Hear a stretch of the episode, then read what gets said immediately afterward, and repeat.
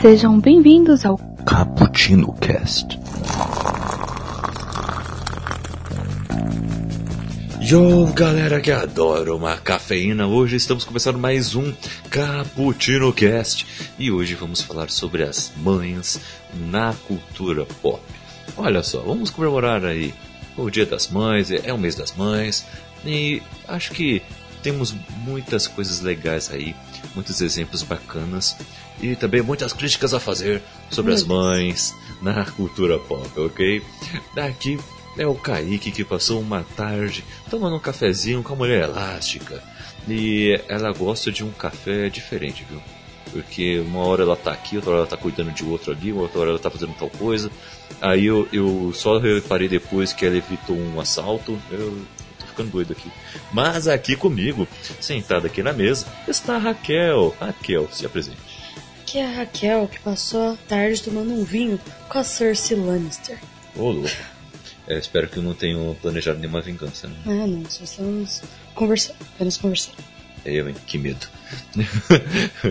e aqui também, no outro lado da mesa, está a Natália. Se apresente. Oi, gente, aqui é a Natália, que passou uma tarde tomando café cubano com a Penélope Álvares. Olha aí, olha aí, café cubano. Ô, louco. Café cubano, será que é bom? Será? Fica a dúvida. Fica uma boa É o melhor café do mundo, como diria a mãe da Penélope, é o melhor café do mundo porque é de Cuba. Ixi, é, então, cada um com seu gosto sobre Cuba, né? Ixi, Não vamos é entrar nesse assunto, é só, a gente tá falando só do café, que é o melhor. É só o café. Ah, tá. ah, tá, só o café. Tá bom. Tá bom. Ai, ai. Ok. Beleza. Então, ah, Raquel, eu preciso da sua ajuda agora nesse momento, porque estamos, estamos agora no Recadinhos Cafeinados, ok? Onde as pessoas podem nos achar nas redes sociais. Então, se você gosta do nosso cast, se pô, ouvir esse cast e falar, caramba, quero saber mais, pode baixar o nosso, pode assinar o nosso feed em qualquer aplicativo de podcast ou pelo próprio Spotify. Também estamos lá. Você pode acompanhar o nosso site, o Bookstime Brasil, que lá temos vários conteúdos, vários textos, resenhas, inclusive a Natália que está aqui tem textos também, vários, é, vários legais. Nossos casts também são postados por lá, invés de, além de outras coisas, né? Como resenhas e críticas. Isso aí. Eu acho que só isso que tem por enquanto. por enquanto. Por enquanto. Então pode acessar, curtir a gente no Facebook, que é o Bookstime. É o Books, é só Bookstime no, no Facebook. Você pode seguir no nosso Instagram, arroba Bookstime Brasil. Tem o nosso tem Twitter? Não tem Twitter. Tem. Tem o Twitter, qual é o Twitter? Arroba Bookstime Brasil. Ah, olha, é muito, muito difícil. Então você pode nos encontrar por aí, por gentileza. Então, se você gostou e fala assim, ah, quero saber mais, mas não gostei muito desse formato. Temos outros formatos também que podem ser interessantes. Temos o Expresso do Dia, que nós analisamos melhor uma obra em específico. Pode ser um livro ou quadrinho. Só analisamos livros ou quadrinhos até agora. Então, é bem legal. Tem o 24 frames por café, que para você que é noob como eu no cinema, pode aprender mais com eles. E para você que também gosta bastante, é uma, uma porta de entrada bem legal. Eles conseguem falar de uma maneira muito clara, né? E ensinar bastante sobre cinema, que é conduzido pelo Michael. E também temos o Nerd Rock Café, que são playlists, segundo nossa opinião, que pode deixar seu dia mais alegre. É um cast muito gostoso, eu recomendo ouvir no ônibus. Gostoso de É, isso é verdade. isso aí. Eu acho que é isso aí. É isso aí, muito, muito bem, Kel, muito bem. Você saiu bem. Fora que temos também o nosso e-mail, né? Ah, é. Se você gostou, não gostou e precisa fazer uma coisa sobre isso, que é mandar um e-mail, que é uma coisa que não é tão comum hoje em dia, pode fazer isso. Nosso, nosso e-mail é caputino com dois P's e dois C's, a ponto btb, arroba gmail.com. Então pode mandar nesse e-mail. A sua reclamação pode ser lida. Espero que ela tenha embasamento. Isso aí, olha, olha só, essa é a Raquel. E, por último, eu só queria falar a vocês também que podemos ter uma interação mais próxima no nosso Cappuccino Lovers, que é o nosso grupo do WhatsApp. Clique aí no link que está na descrição e vamos papear, ok? E é isso aí. Galera, vamos falar hoje sobre as mães da cultura pop. Vamos trazer aqui alguns exemplos simbólicos, assim, icônicos, em nossa opinião, para os dias de hoje. Elas são muito faladas hoje em dia, uh, nos filmes, nas animações, nos livros, nas séries. E também vamos puxar aqui outros exemplos que vamos lembrar do, durante o cast, ok? Para começar, eu, eu achei interessante isso, que vamos falar sobre uma personagem que foi muito falada nos últimos anos. Foi um assunto polêmico, porque acabou com uma treta é, épica com, só com o nome dela. Olha como o nome é poderoso. Estamos falando da Martha. Martha Kent, do Superman. É a mãe adotiva do Clark Kent, era mais ou menos que o, o Superman. E ela foi uma fazendeira lá de Pequenópolis. Né? É, o, é ela que costura o primeiro uniforme do filho, encorajando no seu caminho de herói.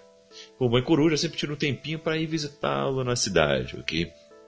Lembramos também que ela sofreu uma perda muito forte, muito profunda, porque foi o marido dela, né, o Jonathan Kent, que faleceu no, uh, nesse percurso da vida do, do, Superman. Ela sofreu essa perda aí muito forte e teve que se manter ali sozinha ali uh, para tomar conta desse rapaz super poderoso, ok? E vemos durante a vida dele que fez um bom trabalho, criou ele bem.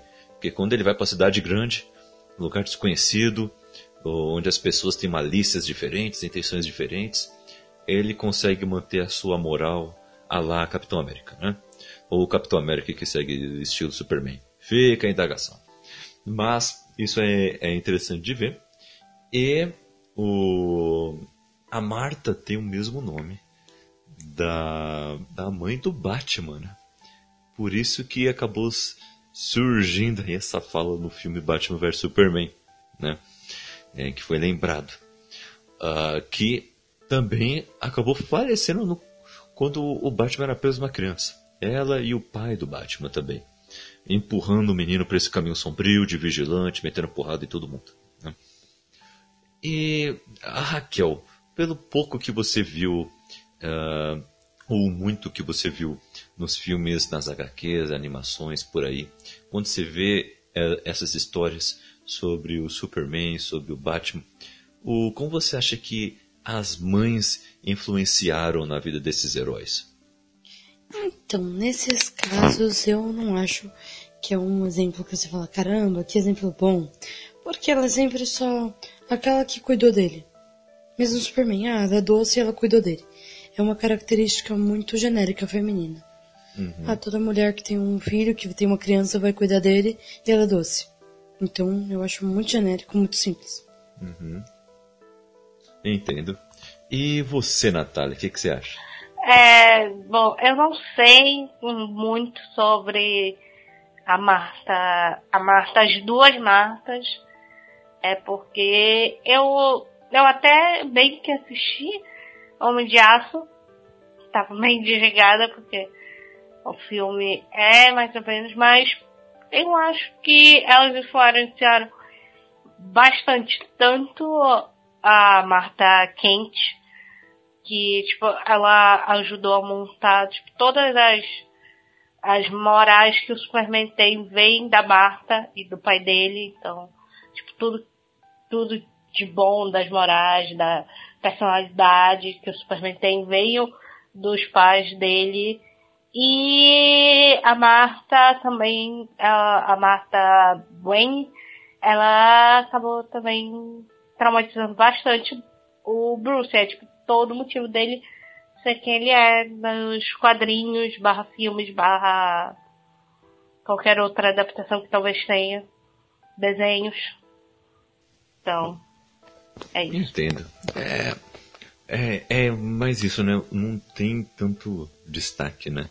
Tem uma profundidade. Aham, uhum, é verdade. Mas pode ser o contrário. Olha como vamos pular aqui nos exemplos. Temos também Marge Simpson. Olha, olha só. Esse personagem tem, é, pelo contrário, já foi bem desenvolvido. Porque são 30 temporadas. dos Simpsons. É, é são muitas temporadas. Marjorie Marge Boover Simpson, esposa do Homer e mãe da Lisa, do Bart e da Maggie, ela é mais conhecida por causa dos seus longos e estranhos cabelos azuis. azuis. Eles são longos, eles são grandes. Né? São grandes. É, não, mas tem episódios em que a que Lisa... Quebrou, sim. É, então. E ela tem uma personalidade muito paciente, né? Mesmo Homer aprontando inúmeras confusões, ela continua sendo uma esposa fiel e dedicada, assim como é para com os filhos. Com poucas exceções, Marge gasta a maior parte do seu tempo como dona de casa, cuidando de Maggie e ajudando Lisa ou defendendo parte da raiva de seu pai. E eu acho muito legal quando tem episódios em que ela faz outras coisas. Quando ela tem que quer fazer alguma coisa pela comunidade é, na qual ela vive quando, eu acho muito legal aquele episódio quando ela começa a trabalhar de, de marceneira e o Homer fica com ciúmes porque ela começa a virar o destaque de, tudo, de todos ali. É, é, bem, é bem engraçado isso. E quando ela tem um, é, essas outras atividades, eu acho que a história com ela vai mais para frente, né? Do que só com as trapalhadas do Homer, né? Apesar que o papel que tanto ela como Homer e as crianças ocupam no desenho são todos caricatos, porque sempre foi a intenção do, do criador original.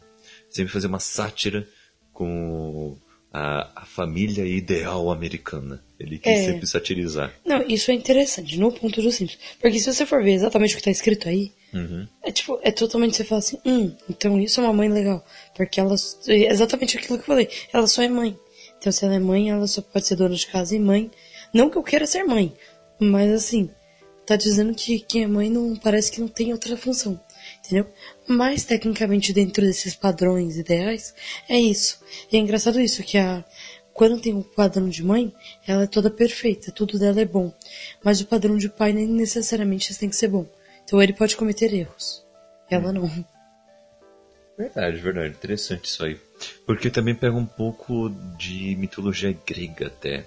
Dessa ideia de, de da mãe perfeita. Né? Pega um pouco disso também. De que, que a, a figura idealizada. É, é isso. Tem, tem muito disso na, na, nas mitologias. E dá pra ver isso bastante sendo manifestado nas culturas.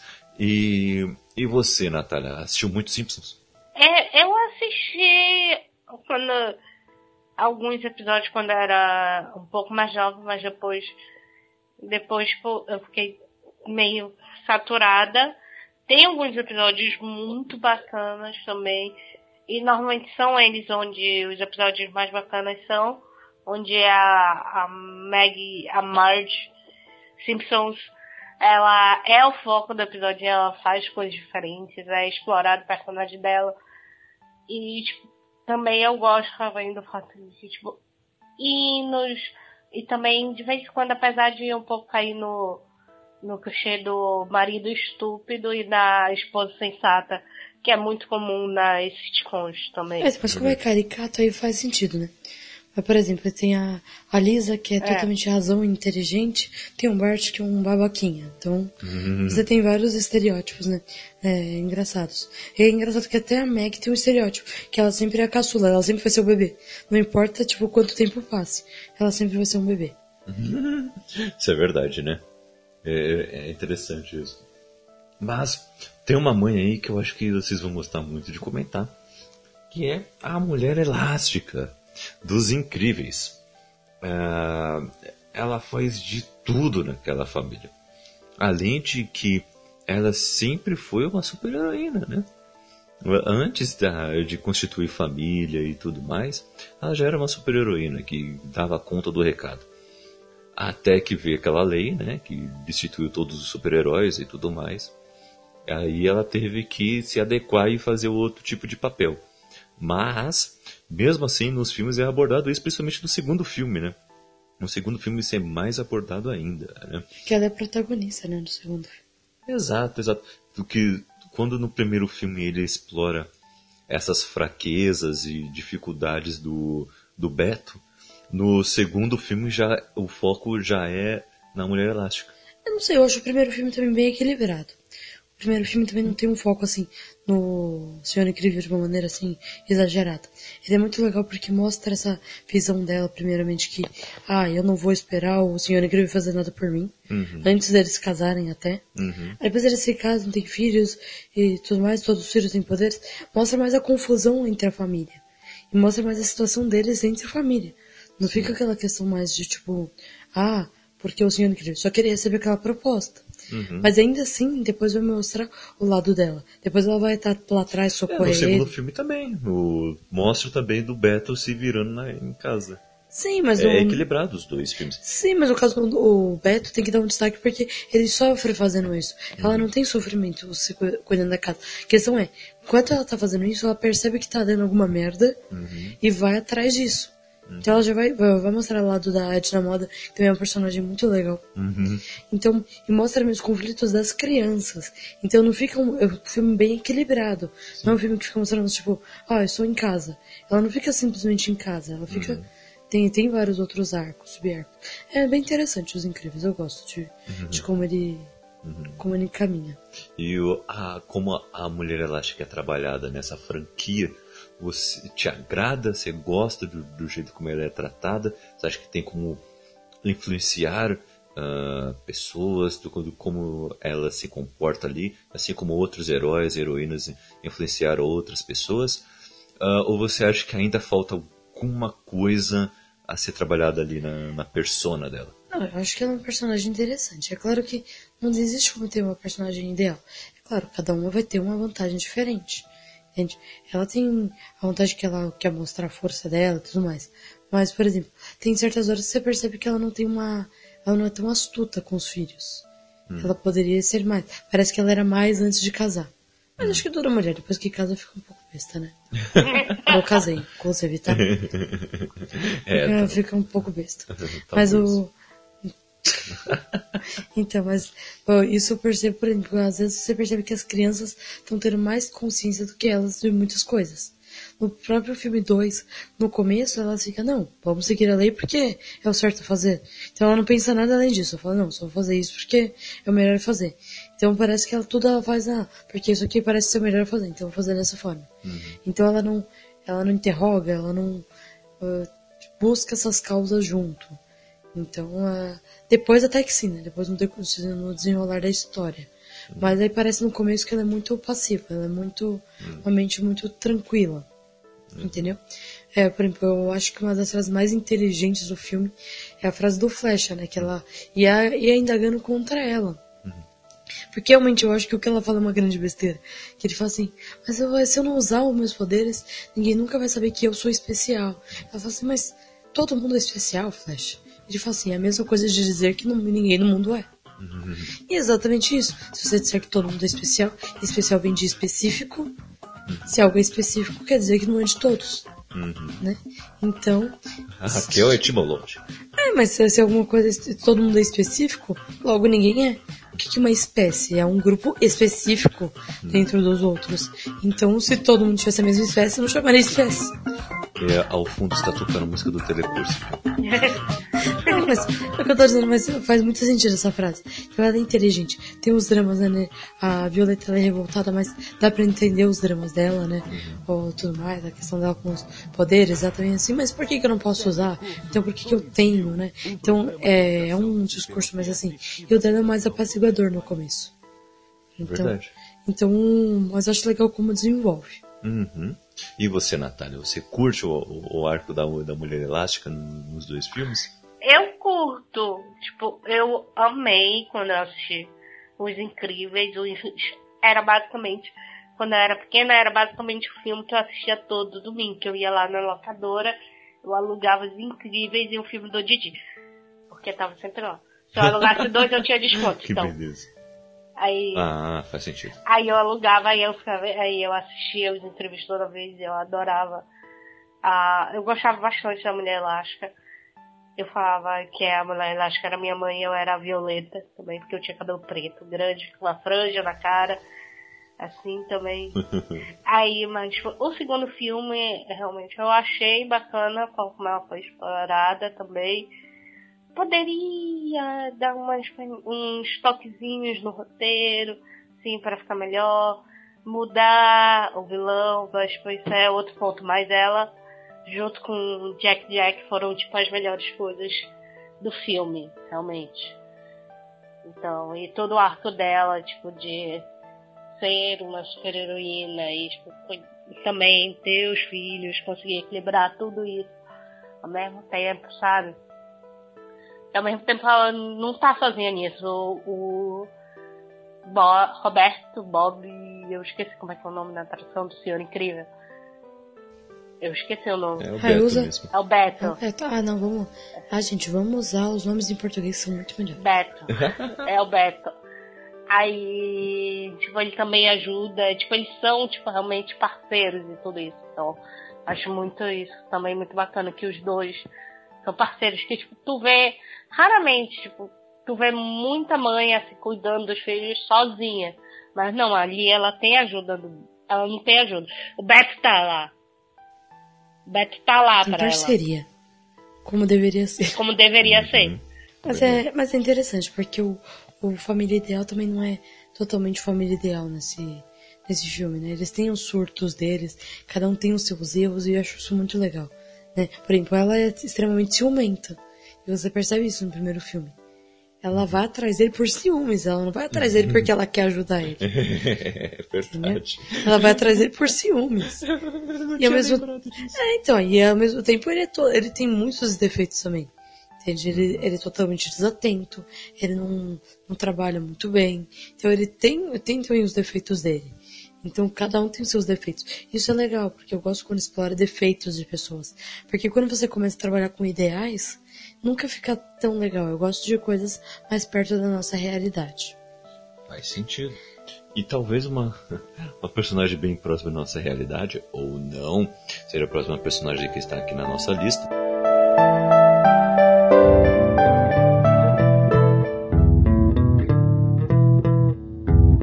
Que é a Caitlyn Stark. Eu acho de que é Game próximo, of Thrones, Crônicas de Gelo e Fogo, tá? ela. O, de, de contar uma, uma história interessante sobre ela, porque é questão de genealogia e tudo mais, né? Porque ela é da casa Tully, lá do, do de Correio, né? Das terras fluviais. Imagine um mapa aí de Westeros, tá? É só pegar o mapa de, do Reino Unido e você invertê-lo, tá? Colocar de cabeça para baixo. Ali no meio, ali, como se fosse um gargalo ali, o, é onde ficava o Correio. Pro norte, onde fica a casa Stark, em Winterfell, mais famosa, né? Ah, dois irmãos estavam prometidos para duas mulheres de Correio, para fazer aliança entre as casas. O, com a Caitlyn e com a irmã dela, né? A Lisa. a Lisa eh, Tully. Só que deu ruim. Deu ruim por causa do do rei louco que acabou matando esses dois irmãos. Eu, o que acabou despertando também o norte todo para fazer a, a guerra ali da rebelião do Robert, que ficou conhecido assim, né, depois, tornou todos os Targaryen. E mas elas duas ainda assim se casaram com quem venceu a guerra. Então a Caitlyn acabou se casando com Ned Stark e a Lisa se casou com o John Arryn, né, lá do Vale. Eles se casaram antes da guerra terminar, até. E, e só que ela logo no começo já teve que lidar com um problema no casamento, né? Um, um filho bastardo, entre aspas, do Ned Stark. Chegou do nada ali, no, no norte, vindo lá de Dorne. E, e ela se culpa muito sobre isso ah, no decorrer dos livros, né, da história dos livros. Ela acha que tudo de ruim que está acontecendo com ela é porque ela não soube dar amor Ao filho essa- bastardo. ao filho bastardo. Não, mas é- essa parte é muito interessante, porque mostra também o defeito que a Caitlyn, assim, pelo menos na série, ela ficou muito idealizada. Mas ela é realmente sensacional. Mais ou menos. Não, mas ela, ela é muito. Ah, como ela é sensacional. Ela é mesmo sensacional. Sim, Eu mas acho- ela tem as suas falhas sendo trabalhadas na série Sim, sim. Mas eu acho que no livro mostra muito isso, né? Sim. Quando ela fala isso, né? Eu não soube dar amor àquela criança, Uhum. porque ele era um bastardo, então eu não soube é, criar, eu, não, eu, eu torci para que ele morresse, Uhum. né? Mostra tudo isso. Mas também tem aquela parte do, do Brain quando ele fica doente, que ela simplesmente abandona o Rickon. Rickon é um bebê. Ela abandona ele, né? Hum. Acho que isso tem na série também, acho que tem. É, que ela tá muito preocupada. Por causa. Tem isso na série também. O Recon fica só com os criados do, do castelo, É. ela fica o tempo todo do lado dele. Porque ela desconfia que vai acontecer uma coisa que realmente acontece. É. Que é um atentado contra a vida do Brand, porque ela acha que eles. O Brand sabe demais e a conspiração política que ela já tá sabendo o que tá acontecendo deixa ela ainda mais preocupada. E o Bran é o filho que mais tem apego a ela, né? Uhum. Ela tem esse apego com o Bran. Primeiro, é, é engraçado, né? Que ele nem parece tanto com ela. Uhum. Que é um dos que menos parece. Os- Pera, pera. Hum. Ele, ele se parece. sim. Eles parecem. A Arya que- que não parece. No, é, nos livros, o Bran, o Rickon e o, e o Rob, eles são ruivos. Sansa também continua ruiva no livro. Sim, a Sansa também é ruiva. Os que têm mais cara de Stark, cara de lobo, É a é a. Arya A área A é. Arya. É, essa Arya é e o John. Não, e o. Não, cara, É? chama outro- é, o É. John. Sim, realmente a Arya é totalmente diferente. Ela é mais feia, na verdade, né? É, ca- cara de lobo, cara de cavalo. É, falam que é a cara de cavalo, mas. É, exatamente. Mas o. Não, mas é. Mas enfim. Mas ela tem um apego com o Bran. Eles têm uma relação melhor. Porque no caso ela tem. Ela meio que perde todo mundo, né? Uhum. A Sansa tem. gosta de coisas de ladies, né? Então desde de cedo ela tá ali buscando. É, tá com a septância e tudo mais. A Arya sempre gostou da. de luta. Então ela sempre foi brincar com os irmãos. Os mais velhos. O Rob era mais velho, então ele sempre foi fazer coisas de herdeiro. Então. Já então tá treinando pra ser Lorde. Sim. Então, no caso, quem fica muito com ela vai ser o Bran. Então ela cria esse apego também. Então deixa claro também que o, o Brain, no caso, é o aquele que ela tanto, tanto ama. Mas o que eu acho interessante da Caitlyn é que ela é muito inteligente, né? Então você consegue perceber a, essa. como que ela é astuta, né? Então, quando o pessoal fala, o Rob tá achando, não, deixa eu governar. E ela tá falando, tipo, cara, você é um idiota, né? Tipo, você não, não tá pensando direito. Mas Vê que ela tem razão, ela, ela tem uma um senso, né, de, de coordenação muito bom. Ela tem essa uma inteligência, né? Ela é bem astuta. Uhum. Tanto que até hoje tem gente que fala se o Rob tivesse escutado a Caitlyn. É, então, ah, é, o Rob era um chato, que bom que ele morreu. Eu, te, eu fiquei com dó da Caitlyn, não, do Rob. Ah, não, o Rob não, não, não, não, tem vai, como não. para, né? Ah, não, muito chato, muito chato. O Rob era tão chato que ele, que ele foi um dos poucos que nem o, o George. Martin queria escrever um ponto de vista. É falou, verdade. não quero, é chato. Ele falou assim, ele não merece um ponto de vista. Nossa. Não, e olha que a Sansa, naque, no, a Sansa na- no primeiro livro também tem um ponto de vista dela que eu tava com nojo já do ponto de vista dela. Eu tava querendo. Olha, na hora que o, que o Clegane fala pra ela, eu não ligo pros seus cavaleiros, menina. Pô, é pombinha, ele chama. Pô, é pombinha. Eu escarro neles. E ela começa a chorar. Eu falei, ela merece. Ela não é uma babaca. É muito chata. Mas é legal como se transforma também. Ela se história transforma, da não, mas ela é muito chata no primeiro. Sim, mas a Caitlyn, ela, ela é interessante porque, ah, além de tudo isso que você falou, Kel, ela tenta fazer de tudo para tentar cuidar de tudo ao mesmo tempo, né? É.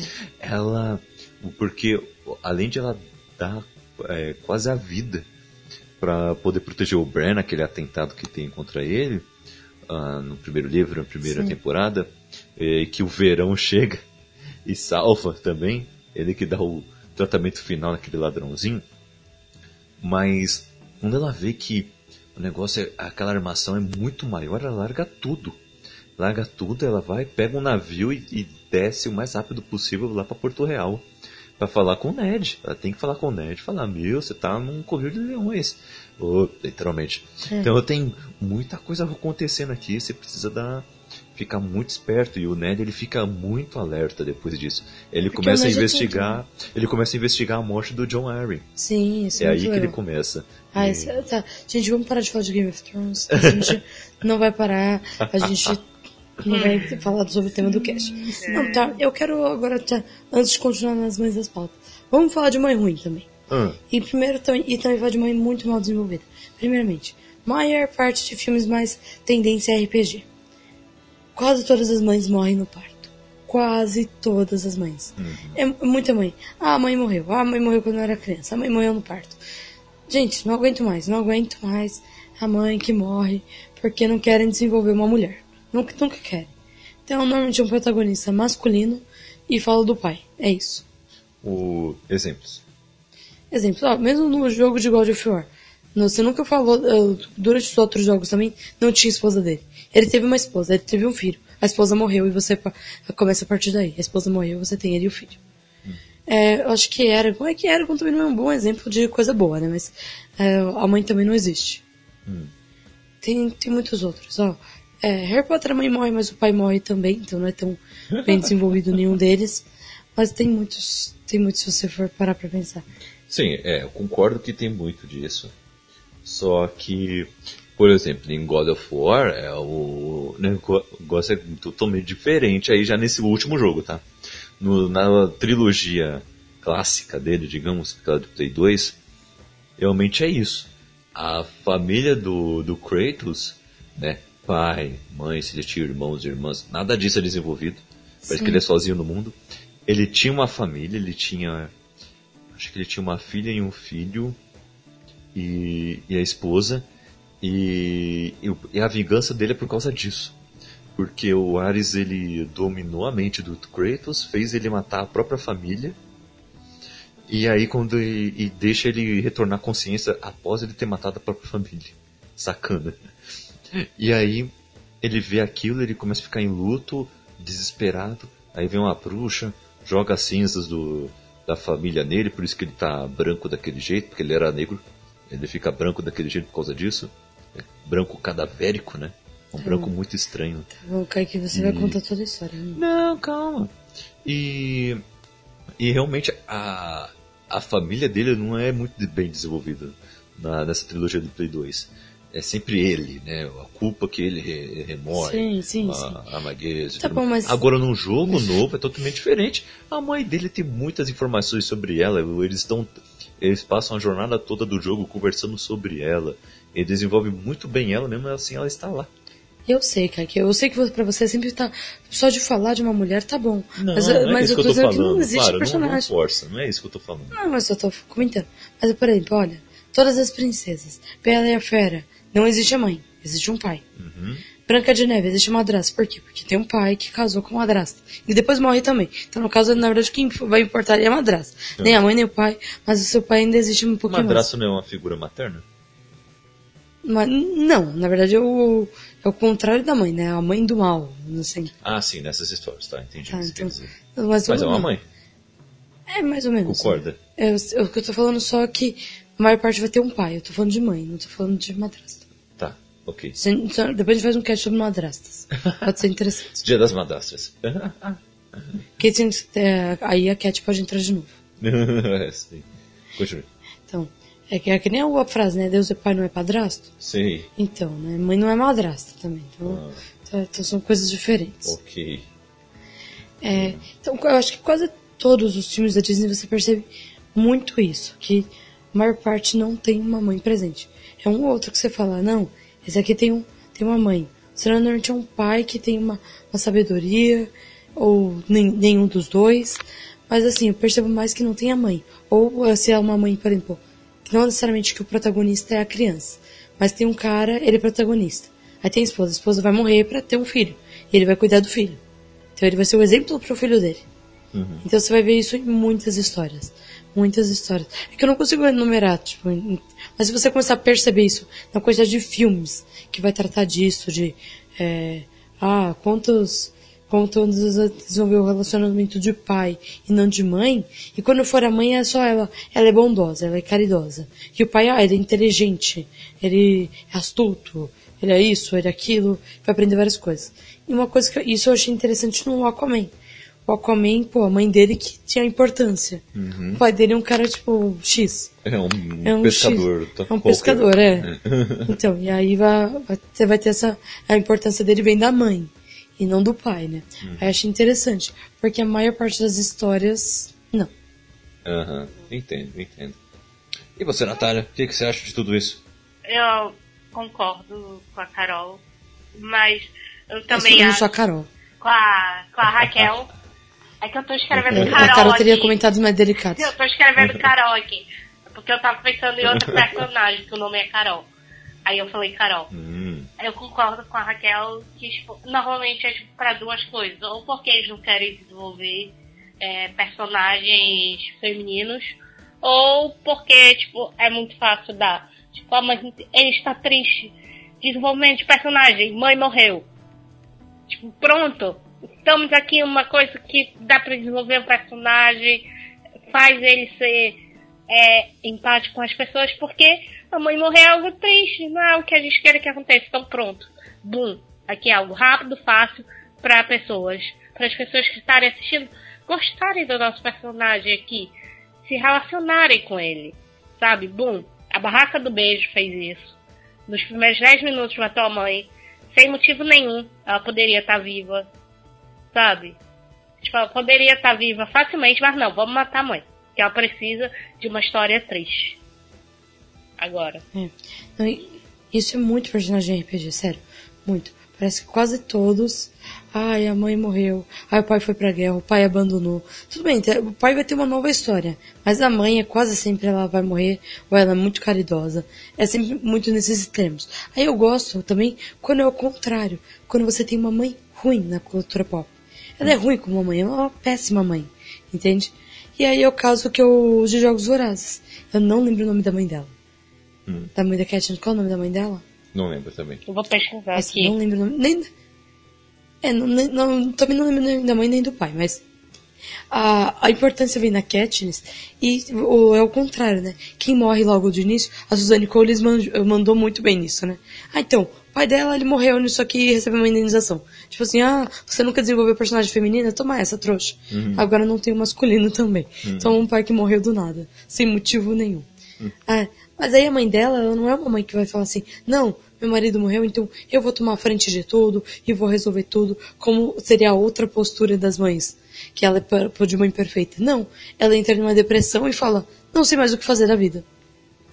E eu achei muito interessante isso, porque nem toda, gente, não é porque ela é mãe que ela é obrigada a ser perfeita, que ela é obrigada a não errar. Então, isso daí tem um lado muito legal. E quem vai, vai ficar no tudo nas mãos da Katniss. Também explora muito bem a mãe do Pita. A mãe do Pita é abusiva. Ela bate nele. Ela não deixa nem o pai, o, pa- o marido dela ser carinhoso com as outras pessoas. Ela não deixa o filho dela ter carisma. Então ela, ela é uma- também uma pessoa totalmente autori- autoritária. É, um, é um, a saga dos Jogos Vorazes consegue explorar muito bem personagens femininas. E outra que não, uma excelente, como mãe é uma excelente. Mas, como pessoa, talvez não tão gente boa, que, que foi com quem eu tomei vinho. Cersei Lannister. Ela faz de tudo para proteger os filhos. Mas digamos que ela tem uma personagem muito, uma personalidade muito forte. Ela faz muitas coisas pelo bem dela também, ela é egocêntrica. Mas além, acima do egocentrismo dela vem o papel de boa mãe. O que é muito interessante. Porque você normalmente trabalha figura, isso em figuras diversas, né? Ó, ela é boa mãe, então logo ela é boazinha em todo, com todo mundo. Ou, ah, ela é uma, uma mãe, logo ela é má com todo mundo e ela tem um, um lado totalmente contrário. E o que eu acharia interessante seria um, o, com- o oposto, né? Ela é uma péssima mãe, mas nos outros lados ela tem uma, um, um lado heróico, ela, tem um, ela é muito inteligente, ela tem outras características. Porque é uma coisa que eu vejo muito com pais, mas com mães não. Uhum. É interessante. Interessante de Deixa- pesquisar é. sobre isso aí. É, falando, já que ela falou de mães ruins, eu tenho, continuando nesse tópico de mães ruins, eu tenho dois exemplos rápidos para dar, que é a Senhora Bernadette de Orgulho e Preconceito. Eu só assisti o filme ainda, ainda estou lendo o livro, mas ela é uma mãe que tipo, ela só porta com dinheiro e quer que as filhas casem com pessoas ricas e, e, e, tipo, e se dane a felicidade das filhas, coisa e tal, apesar de que tipo, na época isso ainda é muito meio ruim, porque tipo, você quer que seu filho seja feliz. E outra que eu quero falar, que é a. Mas eu concordo, mas ela, não, mas eu entendo também o lado da mãe. Ó, a filha dela pode ser feliz ou ela pode comer todo dia. Talvez a, a filha dela pense, eu quero um amor pra minha vida. Mas se ela souber como é bom comer todo dia, não passar fome, olha, é uma coisa sensacional também. É porque às vezes a gente pensa também só em um, em um lado, né? Tipo, não, porque o lado é o do amor, da paixão e blá blá blá. Mas não, tem um lado político sempre, né? Sempre tem um lado que você, se você tem uma sociedade que a mulher não trabalha, ela não pode se viver por si, ela precisa de alguém que vá sustentá-la realmente, entendeu? Você não vai dar sua filha para alguém que você, você acha que pode matar e ela de fome. Outra mãe também dos livros é a Carol Young, que é a mãe da Tessa, é Tessa, Tessa, Jester. Jesus, eu só queria falar ela porque eu li esse livro e, tipo, eu preciso, alguém, porque eu me arrependi, então, melhor colocar aqui para ele ter um motivo para eu ter lido esse livro. Que a Carol Young é uma mãe manipuladora, ela não aceita que a filha, tipo, a filha tem que ser desse jeito e ponto. Se ela não for desse jeito, ela tá sendo babaca, tipo, a filha tem que ser perfeita 50% do tempo. Ela, tipo, ela julga, tipo, a, a companheira de quarto, tipo, muitas das, das características da peça que são insuportáveis, tu vê que veio por causa da mãe. Que é o fato dela julgar qualquer pessoa só porque ela tem uma tatuagem, sabe? Só porque ela usa cabelo colorido. Só porque a menina beija uns caras na festa, tá solteira e beija uns caras na festa, sabe? Ela fica julgando todo mundo e muito disso veio da mãe também. Também é super manipuladora também. Eu já falei isso. E tipo, é uma pessoa, tipo, bem ruim, assim, sabe? Apesar de que a Tess também não é melhor. Todos os personagens não são bons naquele livro, inclusive a mãe. Tirando o Lu, três personagens, o resto é tudo bom. E um deles é idiota. Completamente idiota e merecia, merecia estar longe, mas como é idiota, continua perto. Que beleza. Então, também tem o. É, é, só voltando naquele lá que eu falei, tem vários casos de livros que, ah, pra ficar mais fácil de, de trabalhar, mata a mãe logo e depois ela se vira.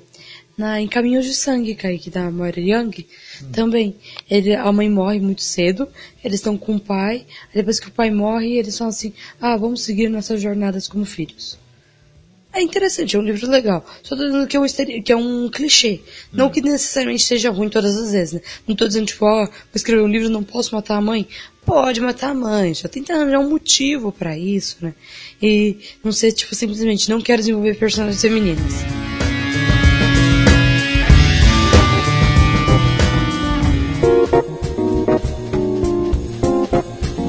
Uma mãe muito doida, que quem pode falar também, é a, a Joyce Byers, lá de Stranger Things. Things. Things. Things. Things. Tá bom, Como é que escreve? Things. Thing, things. Tá bom, quer que chega? Como é que é, Raquel? Não sei, mas uh, para.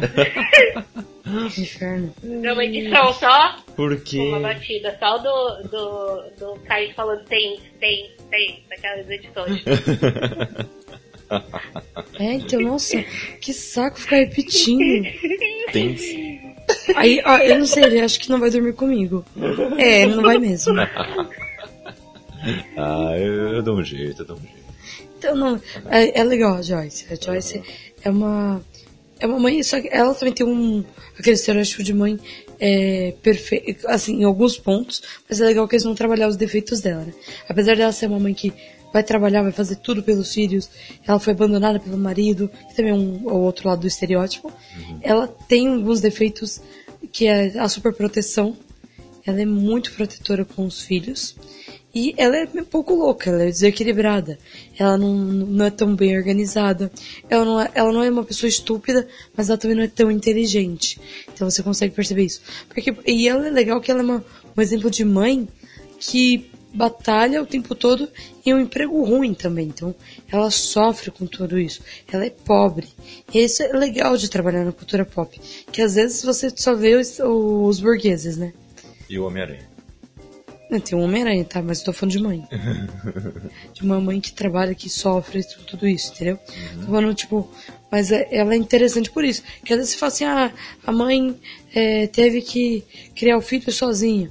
Aí daqui a pouco fala assim, ah, então ela se formou em medicina e se tornou uma médica de sucesso. Ah, que difícil foi.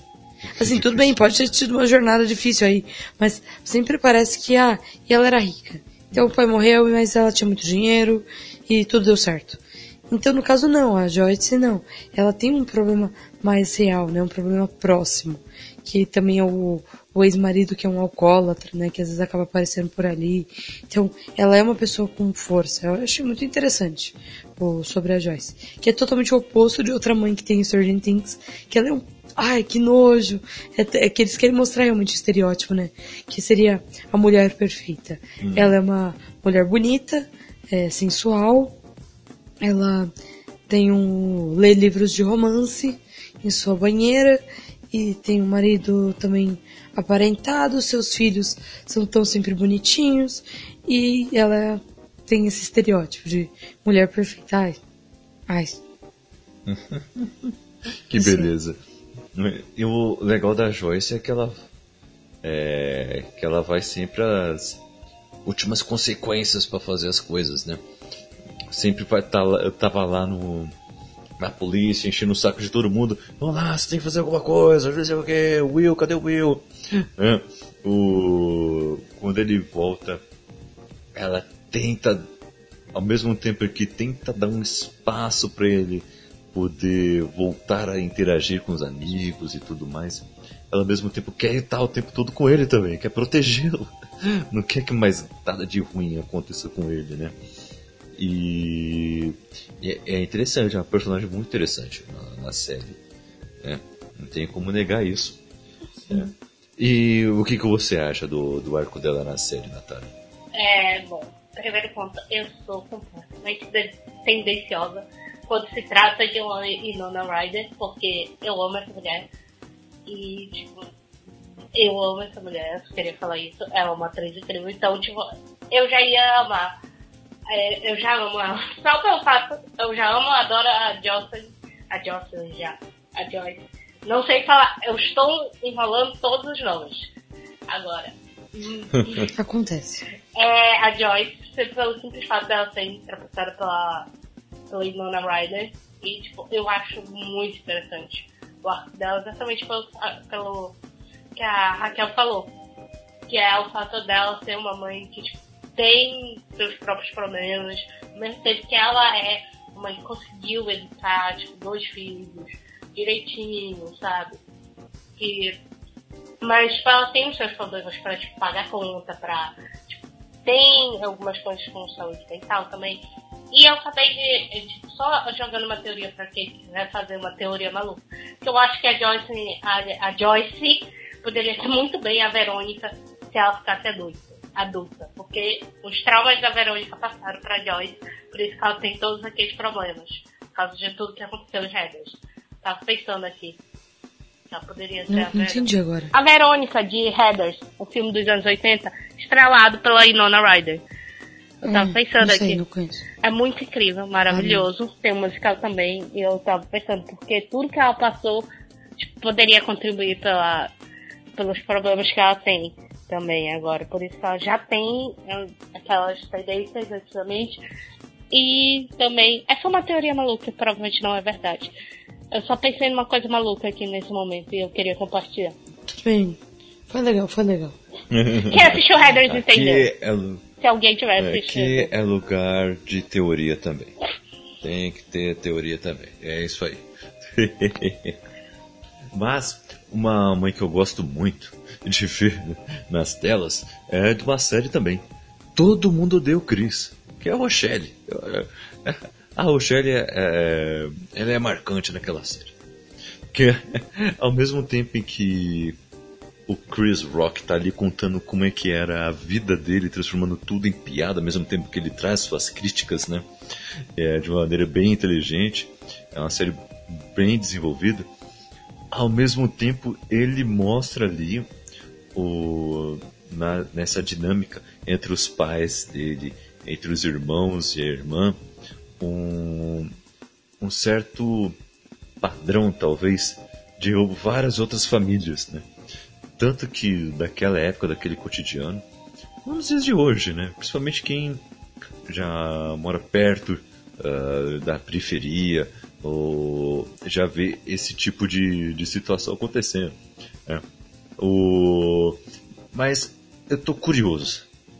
Raquel, você assistiu bastante Todo Mundo Deu Cris? Assisti até que bastante. até. O que, que você achava da Rochelle? Ai, ela é uma personagem assim. Ela é diferente, ela é impulsiva, né? Totalmente. Vingativa. Vingativa, mandona. Mas ela é muito legal. ela é interessante de como ele descreve ela, né? Porque ela tem muitos defeitos.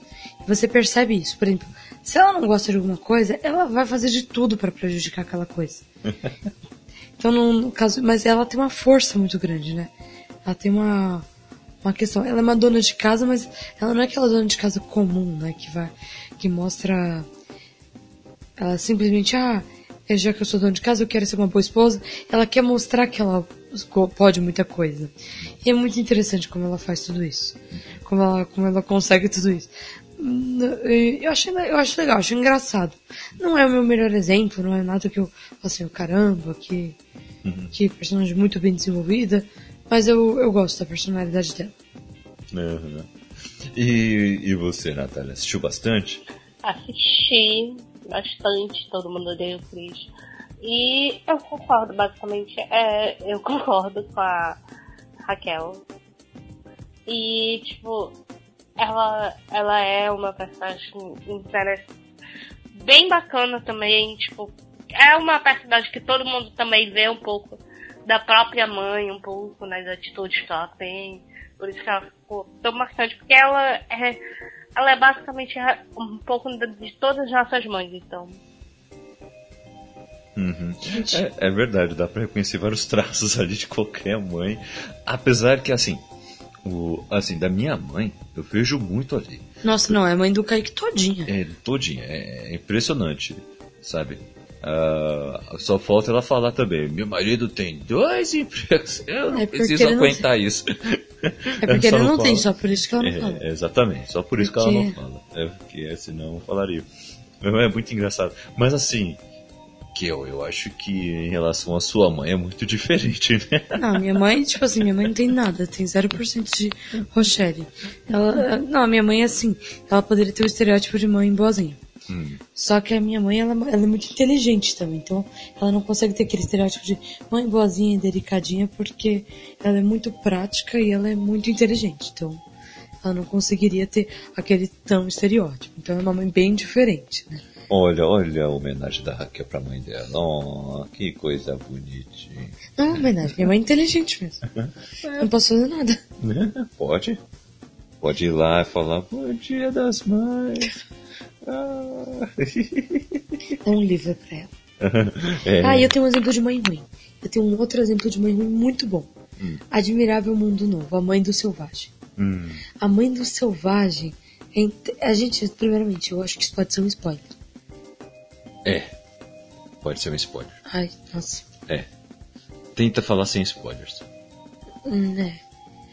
É que assim. Ah tá, tem uma mãe durante Admirável Mundo Novo você vai saber que em algum momento existe uma mulher que fora daquela sociedade teve um filho e ela era dessa sociedade anteriormente. Moral da história. Ela, o filho não são coisas naturais na sociedade de Admirável Mundo Novo. Eles são criados artificialmente. Então você não tem feto, você não engravida, você não pare. Mas isso acontece com ela. Ela vai parar em uma tribo, né, numa, num local é, distante. E ela era uma pessoa muito bonita, como e artificial, como todo esse local da civilização de Admirável, Mundo Novo. Mas aí nesse lugar ela vai perdendo tudo isso, né? E ela acaba sofrendo muito, né? Ela primeiro sai com todos os homens, porque era normal na sociedade dela. Então todas as mulheres se vingam dela, né? Só que depois ela vai perdendo toda aquela beleza que ela tinha. E ela vai ficando feia, velha gorda. Só o selvagem ainda tem muito amor por ela, mas ela não consegue ter amor porque da sociedade que ela veio não existe isso de amor. Então, ela despreza o filho. Então, pelo mais que o filho ainda a ame, ela não trata como filho, ela não, ela diz que ele estragou a vida dela. Então, é pesado, é pesado, mas é muito interessante. Olha aí, bom exemplo, Kel. É. Bom exemplo mesmo, é interessante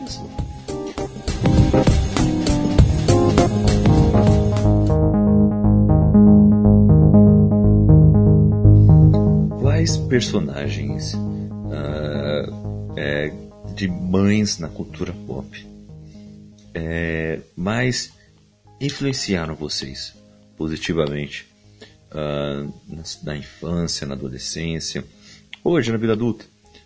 Quais personagens assim que vocês mais gostam, que mais influenciaram e fizeram vocês a refletirem, a se espelharem em algumas atitudes, talvez? O, quais personagens tiveram esse tipo de impacto em vocês? Algum que eu? Não consigo pensar nisso. Não consigo. Eu tenho uma lista. Pensar.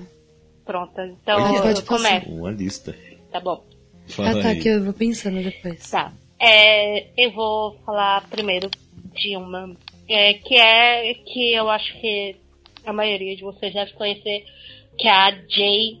J. J. J. Kyle, de Eu a Patroa e as Crianças, Aham, boa.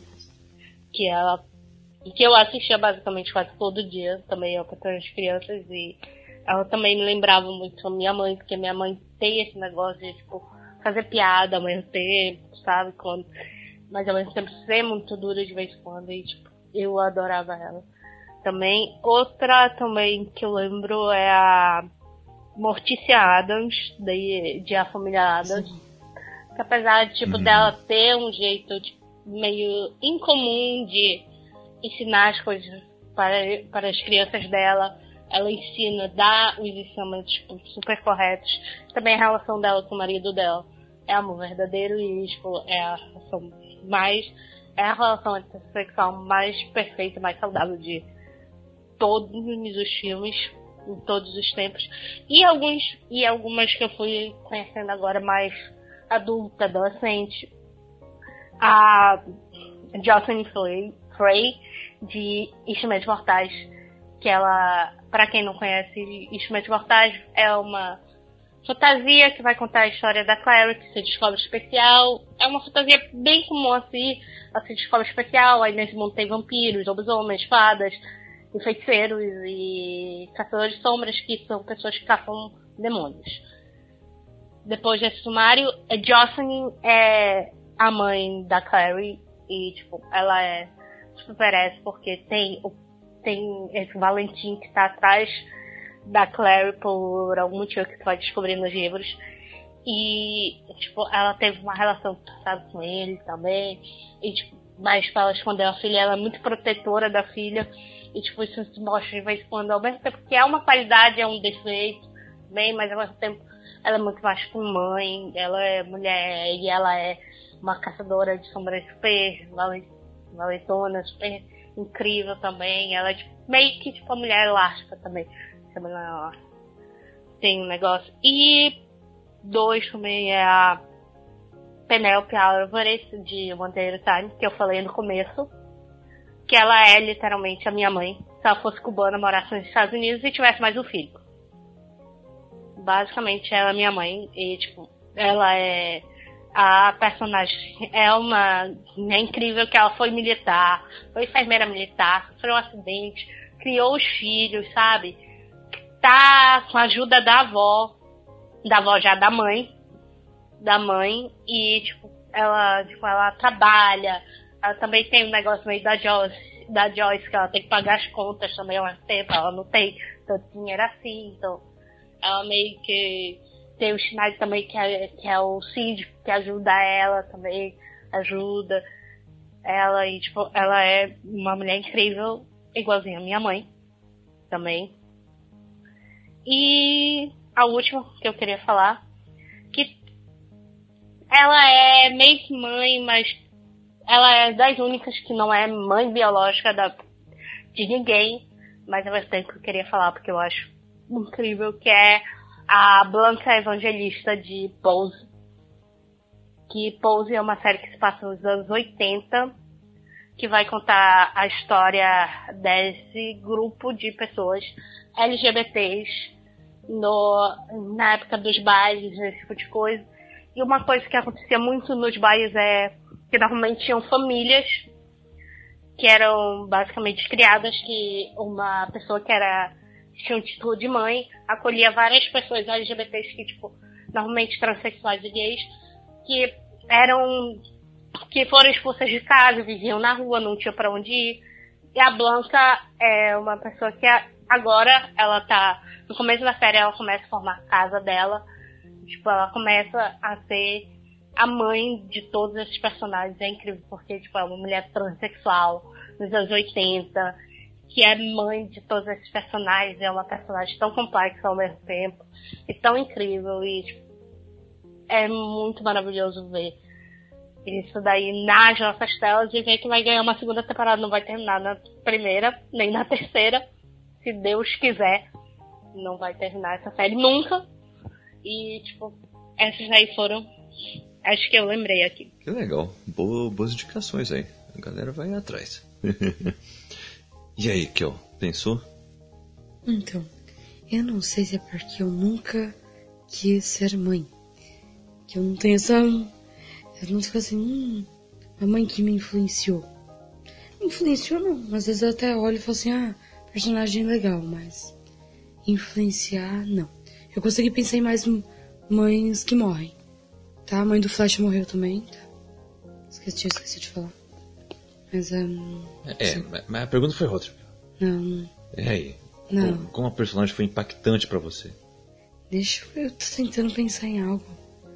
Ah, a mãe, assim. A Cruella Cruel é uma mãe. Uma mãe pra, para os dálmatas? Ou não é muito mãe? Cruella Não, Cruel. não, não, não é uma. Não é um bom exemplo de mãe. Não. Não, Ah, droga. Isso é legal por causa da música dela. Cruella Cruel é mais traiçoeira que uma cascavel. Tanto bem. Tanto bem. Olha aí. É. Ah, eu acho interessante a. Que não é bem mãe, né? Também é uma mãe adotiva. Que é a mãe do Tarzan, é uma macaquinha. Hum, Que acabou de perder o filho macaquinho e adota o Tarzan. É fofo. É fofa pra você, você gosta dela. Ela é fofa. Muito Oh, fofa. olha só. O que eu tenho a dizer. Ó. Eu não consigo pensar em mais nada, desculpa. Mas, Kel, Oi. nem a Caitlyn causou algum tipo de impacto em Caitlyn, você? sim, mas ela. Sim, mas não é uma coisa assim mais anterior. A Caitlyn é legal. Eu gosto da Cersei, pô. Eu gosto muito da Cersei. Desculpa, gente, mas eu gosto dela. Mesmo a Daenerys, ela tem um arco como mãe, que ela fica grávida ela fica. É que no, no livro fica muito mais isso, né? Ela fica curtindo a maternidade dela.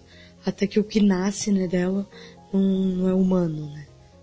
Aquilo ali não é humano. Então tem escamas e tal. Mas ela fica com essa. é, ela se sente como mãe. Entendeu? Tanto que ela se sente realmente mãe dos dragões. É muito mais pessoal. E faz sentido, né? Porque a criatura que ela, que ela tem é quase um dragão. Uhum. Por isso que eu achei muito interessante desenvolver mais esse lado dela, não tão humano. Isso é legal. Mas. É. É, então. A Cat- mas a Cat é demais. A Cat. Você gosta da Cat? Eu gosto. Ah, Mas eu não consigo pensar em mais ninguém. Não? Não. Uma personagem que eu go- sempre gostei muito de, de ver e queria ser muito um, um filhinho dela é a, é a Vivian de Maluco no Pedaço. É sensacional. Eu gosto muito do episódio em que ela é professora deles lá na escola. E o Coltrane quer ser todo fa- favorecido lá na escola. Ai, E não. aí o. E, e ela chega lá, uma professora interina, e ela vê que ninguém nunca ensinou sobre a história negra dos Estados Unidos. Então ela vai lá e começa a ensinar isso. E os alunos, tudo, todos os branquelos lá, tudo riquinho, começam a aprender muito com ela e gostar muito. E, e começa a paparicar ela, começa a cantar junto com ela. E o Calton fica com tudo com ciúmes, e o Will fica curtindo muito, tirando sarro dele. E eu acho muito, muito, muito legal. O, que ela tem as ocupações dela, ela tem o do jeito como ela cuida de cada um ali, que é muito legal. E ao mesmo tempo é tratada das rixas dela. Ela tem uma, uma certa encrenca com a mãe do Will. Ela tem uma certa encrenca com, com outros familiares. E você vê que coisa antiga e que a série para um tempinho para poder é, trabalhar isso um pouco, ou mesmo que seja com um pouco de comédia, ou usando da dramédia, digamos, é interessante. Eu gosto muito da, desse personagem. Além de que algumas que já falamos aqui, né? E, mas essas são as personagens que mais me impactaram, assim. Sabe? Sabe de quem a gente esqueceu de falar? Hum. Da Dona Florinda. Eu pensei nela, pensei nela, mas não falei. Dona Florinda. Por que você não falou, Kel? Porque eu não consegui encaixar ela em nenhum dos grupos. Ela poderia ser, tipo, uma mãe meio, meio ruim, porque ela, ela, como é que fala? Ela paparica muito o Kiko também. Sim. Verdade. Tipo, ela se taxaria. E bate em inocentes. Então, ela, ela é também impossível. Ela é como a Lizari. É eu acho que a Lizari ainda é pior. É muito pior. Que... A Lizari é pior. É, muito pior. Nossa. Ah, né? Mas assim, eu quero saber de vocês outra coisa. Qual é a importância de ter personagens femininas maternas bem trabalhadas na, na cultura pop? Ou qual o papel que vocês acham que elas podem uh, ter de importância para outras gerações? É, e além disso, como que deve ser bem desenvolvida uma personagem assim? Qual é o qual é o quais são as características de, de uma personagem que é bem trabalhada e uma personagem com essa figura materna? Uh, começando contigo, Natália. Depois vou passar para Raquel. Eu acho que tipo, a importância é é tipo, é sempre bom ver tipo personagens diferentes e tipo e tipo ver também tipo, pessoas que são mães, pessoas que são só tias, pessoas que só são filhas, então tipo, acho que é importante ter essa diversidade de histórias, sabe, para para poder expandir, porque são tantas histórias que a gente pode contar tipo, com essas histórias, eu acho que um, a dica para fazer uma personagem boa, que seja muito, é que ela seja uma personagem, sabe? Como qualquer outra que é mãe, sabe? Aí tipo, ela vai ter algumas características diferentes de uma pessoa que não seria mãe, obviamente. Mas tipo, no fundo, no fundo ela vai ser uma personagem como qualquer outra. Legal. Você, é, Kel? É, eu vou por essa linha. Você tem que pensar em personagens femininas bem desenvolvidas, sejam elas mães ou não. Então, no caso, para você pensar em uma personagem que seja mãe bem desenvolvida, é simplesmente pensar em uma mulher bem desenvolvida. Então, se você tem as mulheres que não são mães bem desenvolvidas, faça o mesmo com as que são mães. Entendeu? Hum. Ela vai continuar sendo uma boa personagem, vai ter vários aspectos, ela pode ser inteligente, pode ser arrogante ou não, pode ela vai ter diversas fases. E uma delas vai ser ser mãe. Então, porque, porque a maior parte das mães que nós vemos, a função dela é ser mãe. E não é isso. Ela tem muito mais do que isso. Então, se você tratar uma mulher que é mãe só como mãe, é a mãe de não sei quem, a mãe de não sei quem. Então, fica dessa maneira. Agora, é o que eu falei, né? Você consegue trabalhar no de pais. Ah, é o pai de não sei quem. Por quê? Porque ele era inteligente e conseguiu desenvolver tal coisa. Ah, o filho dele, por ser filho desse cara, fez isso. Mas nunca é. O filho dela, ela era uma mulher tão importante que o conhecimento dela tem que estar com alguém. Ah, deve estar com descendente. Hum. Entendeu? Então é uma coisa que poderia ser mais desenvolvida. E é exatamente isso que a Natália falou. Tem que ser uma boa personagem, primeiramente. Então quando você tiver uma boas personagens femininas, naturalmente virão boas mães. Legal. Bacana. Eu, eu acho que é, que é bem difícil você trabalhar mães no, no, no questão narrativo, né? Porque eu acho que além de você fazer é uma personagem interessantíssima, você ainda tem que trazer o, aspectos que funcionem com os personagens que estão em volta dela, né? Isso é isso é difícil e tem que ser tratado com bastante esmero uh, para não ser nada forçado, sabe? A pior coisa que tem é quando você cria uma, uma relação entre dois personagens que é forçado, sabe? Ah, só um fala é, o, o necessário um com o outro e tem que mover para alguma coisa automática, assim. sem nenhum desenvolvimento, sem nenhum aprofundamento, sabe? Acho que tem que ser bem trabalhado não só a, a personagem como personagem, mas também personagem como uma, um, uma personagem que interage com outros personagens, além disso, sabe? Eu acho que tem que ser bem trabalhado isso. E uma coisa, vocês acham que as mães na cultura pop não são tão bem trabalhadas, ou quando são trabalhadas, é, a maioria é bem clichê, porque são escritas pelos filhos? Ou quando eles querem trabalhar isso, eles só pensam na visão de um filho sobre a mãe e não a visão da mãe para com o filho? Eu acho que por causa que a maior parte é machista. Hum. Não por causa de questão de. É porque só. Também tem isso. Entendeu? Porque mesmo quando tem uma personagem feminina. Mas de qualquer forma é uma questão mais cultural também, né? E até muito tempo atrás, até um bom tempo, você não tinha uma mulher fazendo qualquer outra coisa a não ser ser mãe. Então tem também a questão cultural. Por isso que hoje em dia pode mudar, né?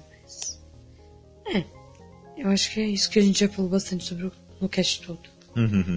Entendi. Porque cada mãe vai ser de um jeito mais. Tipo, então, tipo, é algo meio difícil de tipo, dar um acerto, sabe? Porque, tipo, é. Apesar. Por isso que às vezes elas parecem tão clichês, tipo, tem a mãe boazinha. Mas, tipo, a mãe boazinha, tipo, ela não vai ser. Tipo, normalmente ela não vai ser boazinha, tipo, 100% do tempo, sabe? Ao mesmo tempo, assim, a mãe que é, tipo, mais séria, mais. Ela não vai ser assim 100% do tempo. Por isso que eu. As personagens. As personagens que eu citei. Cima, eu gosto delas porque elas não têm esse preconceito de ser uma mãe. Ah, é uma mãe séria. É uma mãe. Boazinha. Então, é isso. É, então é legal, eu acho é realmente isso. É legal ter essa questão da mãe com defeitos. Ah, tem uma, uma mãe. Não é um livro bom, é um livro da Dark Side, chama O Último Adeus. Eu não achei ele muito bom não, a história dele é bem fraquinha. Muito bem escrito, sabe? A escrita dele é excelente. Né? A Cynthia é um, é um pseudonome, né? É de Cynthia Hand. Mas é muito bem escrito, mas a história é fraca. E a mãe, mas a mãe é, é legal a história, é uma mãe alcoólatra. Quantas mães alcoólatras você conhece na cultura pop? Uhum. Pouquíssimas, né? É, eu lembro de uma. Qual? Na série Manto e Adaga. A mãe da Adaga. Ah, é. Ela é Uma boa série. Falando nisso, tem- falando nisso, tem duas mães excelentes nessa série, né? Como personagens, né? Tem tanto a mãe da Adaga como a mãe do Manto. São bons personagens. São bons personagens que nem nome tem. Nossa, mãe da... Ah, eu nem lembro o nome do, do Manto e da Adaga. Acho que tem nome. Nossa, não, não lembro o nome deles direito. Pô, faz um tempinho já que eu assisti. Foi ano passado. São poucos episódios ainda. E tá saindo a segunda tão- temporada. Tá saindo. Isso é legal. Eu vou assistir. Gostei muito da série. Eu também. Mas o... as duas mães, elas não são apenas mães. Não estão só cumprindo o papel de mães, sabe? Elas têm um papel muito forte para os heróis, né? Cumprirem o, no desenvolvimento deles, que ainda eles não são heróis, só no último episódio que eles viram, né, todo esse processo de desenvolvimento, elas cumprem um papel importantíssimo, negativo ou positivo, sempre variando, balançando, e, e a persona delas é muito bem desenvolvida.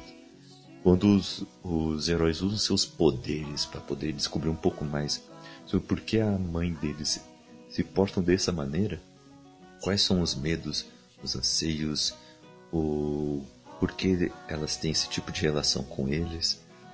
É, quando você vê isso sendo desenvolvido, é muito legal. Daí dois bons exemplos de do, duas mães bem desenvolvidas na cultura. É. Olha aí. E os nomes dela são o nome da mãe da do, do manto, que é o Tyrone, é a Dina, e o nome da mãe da Olivia, da Olivia já da Tende, que é a Daga, é Melissa. só adicionando Legal. aqui. Bacana. Então elas bacana, têm legal. nomes na série. É, tem nomes, viu? Ah, fica aí falando que não tem nome. É. E então vamos lá, galera. Ah, vamos nos despedindo, ah, jogando aqui as nossas redes sociais, na verdade. Ah, aqui é onde as pessoas podem te encontrar nas redes sociais. Podem me encontrar no Twitter, arroba Kelce Machado, no Instagram, arroba Kel Machado com um zero ao invés do O. No Scooby eu acho que eu sou Raquel Cortez Machado, algo assim. né? Deve ser. É isso aí. É, é é isso aí. Então, Goodreads também e é isso. Bacana.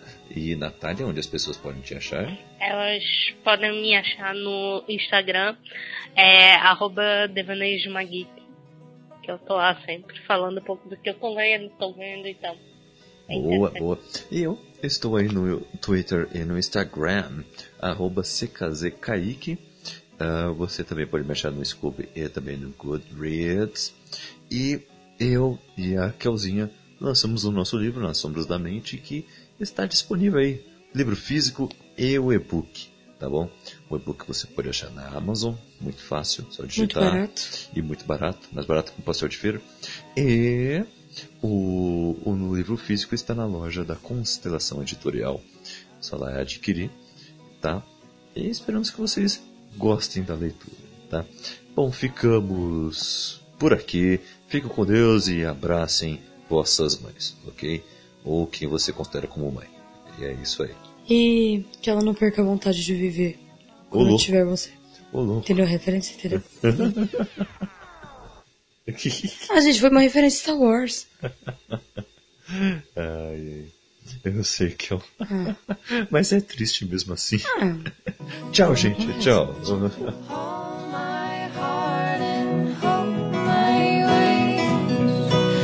whole night.